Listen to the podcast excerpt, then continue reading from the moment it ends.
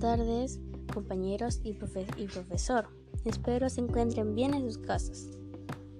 Eh, quien les habla es la alumna Saavedra Manaya Yereli Bisset de tercero H.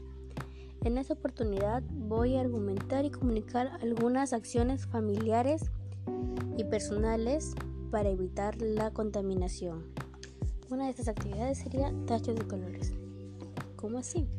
Sería de repartir tres tachos de colores, cada uno con su color respectivo y su asignación respectiva. ¿Cómo haríamos esto? Cada color tendría una función. Habría rojo, verde y amarillo. En el rojo sería basura orgánica, como cáscaras de fruta o verdura, comidas que sobren y botarlas ahí. En el verde sería plásticos, como bolsas, botellas, vasos descartables, platos descartables o cucharas.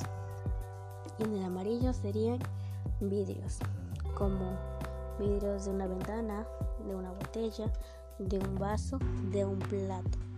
Puede ser contar que va y cada uno estaría designado para no contaminar y no entreverar basura y tal vez no poder salir contaminado. Otra de estas sería botar la basura en un tiempo adecuado. ¿Cómo haríamos esto? Esto sería que la basura ya tenemos acumulada, botarlo en un tiempo adecuado, no estar agarrando, ir a botar a la calle a cualquier tiempo, sino en un tiempo asignado y adecuado, donde ya no haya basura o logre pasar el del camión de la basura en las mañanas, esas horas podemos botarlo y ya no estaríamos contaminando en las tardes y ni estar acumulando basura en las calles de nuestras casas. Otra de estas sería reciclar o reusar los que ya no nos sirven. ¿Cómo así? Podemos usar botellas, podemos usar como unos floreros, unos lapiceros, unos porta porta lápices, porta colores, podemos hacer varios tipos. Podemos hacer cajones, podríamos usar tarros, podríamos usar diferentes cosas con tal de reciclar y reusar las cosas para no estar contaminando.